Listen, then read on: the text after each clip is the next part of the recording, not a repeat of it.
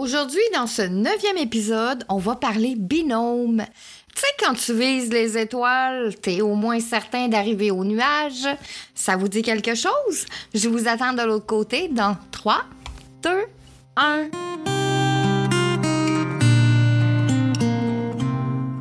Au temps méridien, ça c'est le nom que tu dois retenir. C'est là que je vais t'inviter à prendre une place bien au chaud à mes côtés. Le temps d'une petite pause, juste pour toi. Et prends le temps, prends un bon respire. Nous sommes là, ensemble, où le temps s'arrête quelques minutes. Je te ferai découvrir comment je fais pour réussir quand on est sur une voie royale de l'alchimie. Au temps méridien, c'est là où le temps est en suspension. Je pourrais te dire, on va parler d'herboristerie, de développement personnel, de psychomagie, de physique quantique, de mémoire cellulaire, de psychogénéalogie, mais pas que. Je pourrais te dire que j'ai des diplômes en bioénergie, en art, en kinésiologie, en massothérapie, puis plein d'autres. Je pourrais te dire que j'ai travaillé avec des médecins, des profs, des kinésithérapeutes pour athlètes olympiques, des chiropraticiens, des ostéopathes, beaucoup de personnes connues et reconnues. Mais au final, c'est pas ça qui va changer si tu m'aimes ou pas, si t'adores venir me rencontrer au temps méridien ou si tu passes ton chemin. Aujourd'hui, dans ma vie, c'est pas le plus important. Le plus important pour moi, c'est si ce que je partage touche juste une personne, ça voudra dire que je vais avoir fait ma job. Je vais avoir fait ce pourquoi je suis née aider ceux qui ont besoin de retrouver leur route pour se sentir enfin libre, autonome et intuitif. Pour que tu puisses toi aussi dire Je suis l'artisan de ma vie, le druide de mon âme. Viens avec moi, je vais te tenir la main et te dire comment j'ai fait pour être libre, autonome et intuitive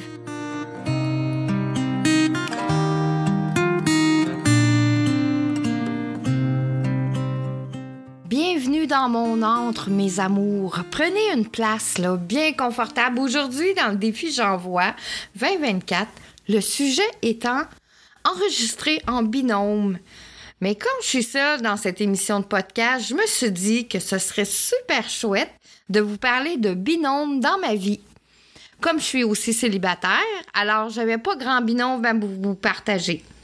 Sauf que bien entendu, un binôme qui me tient réellement à cœur. Donc, je vais vous raconter l'histoire de mon Théo que j'aime d'amour. Ben oui, c'est un de mes chats.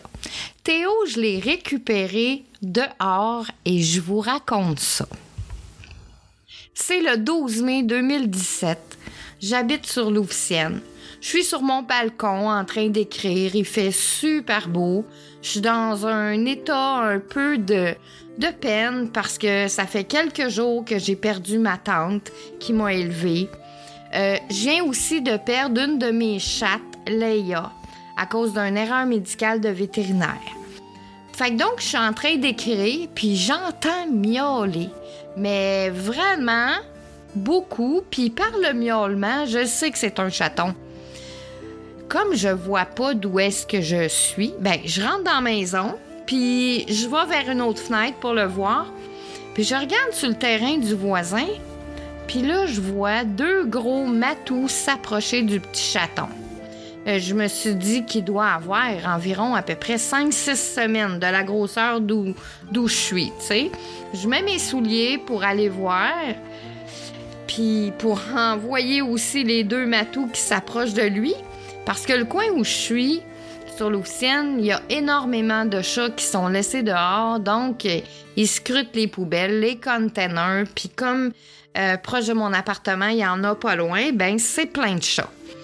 Fait que je descends dans le stationnement, puis je vais vers la propriété voisine. Comme il miaule toujours comme un perdu, je l'appelle, il s'en vient en courant. Oh mon Dieu, quand je l'ai récupéré, cette petite boule de poils. J'ai les photos devant moi vous racontant cette histoire-là, puis en le voyant direct, là, il était tellement petit. Je suis tombée en amour avec ce chaton-là, mais il n'était pas récupéré parce que en le prenant, j'ai bien vu qu'il avait à peu près 10 jours. Il était encore, il venait d'ouvrir les yeux, les, Il avait les yeux bleus, bleus. Puis il était la couleur d'un siamois Silver Point. Vous savez, un peu gris-argent, avec le bout des oreilles, de la queue, les quatre pattes noires. Moi qui avais toujours rêvé d'un siamois, lorsque j'avais récupéré ma Leia, j'avais cherché à acheter un siamois. Quand, mais euh, le temps que j'étais en train de chercher pour acheter un siamois, Leia était arrivée à la maison, donc je m'étais dit que c'était un signe que, que ma Leia qui venait de décéder, qui me l'envoyait. Mais cette petite boule de poil était tellement petite que c'était même pas certain que je puisse la, récupérer. J'ai donc appelé mon vétérinaire du coin, puis je suis allée chercher du lait spécial pour les chatons qui remplace le lait des chats.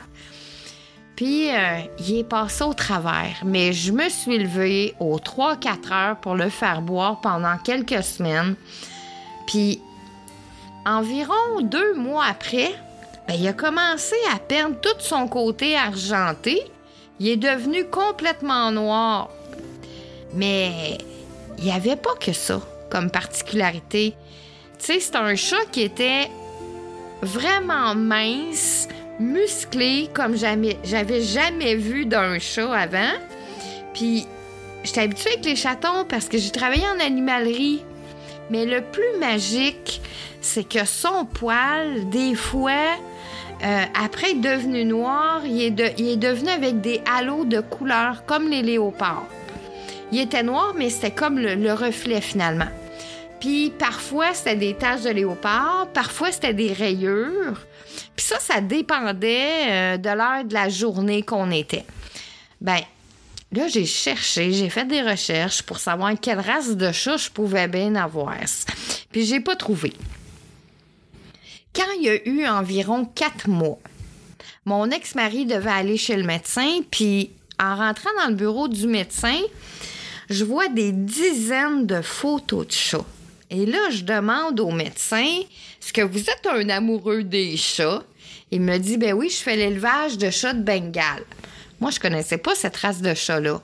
Fait que je lui explique mon histoire de la robe de mon chat au départ, puis que maintenant il est rendu noir avec des halos, puis des fois c'est des rayures qui apparaissent, puis ça dépend du temps de la journée. Et là, il me demande si j'ai une photo. Puis en voyant la photo, il me dit ben c'est un chat de Bengale que t'as. Puis, vous savez, il y a quatre mois, ce chat-là, il était déjà la taille d'un chat adulte en frais de grandeur. Pas de grosseur parce qu'il était très mince puis élancé. Et là, il me raconte, le médecin, qu'en France, les éleveurs de Bengale, euh, de temps en temps, ils sortent un chat noir sur le lot. Puis, les, éleveurs, ben, les laissent comme ça à la rue pour pas les tuer, puis ça leur donne une chance de survie. Fait qu'arrivé chez moi, comme euh, je connaissais pas cette race de chat-là, j'ai commencé à faire des recherches.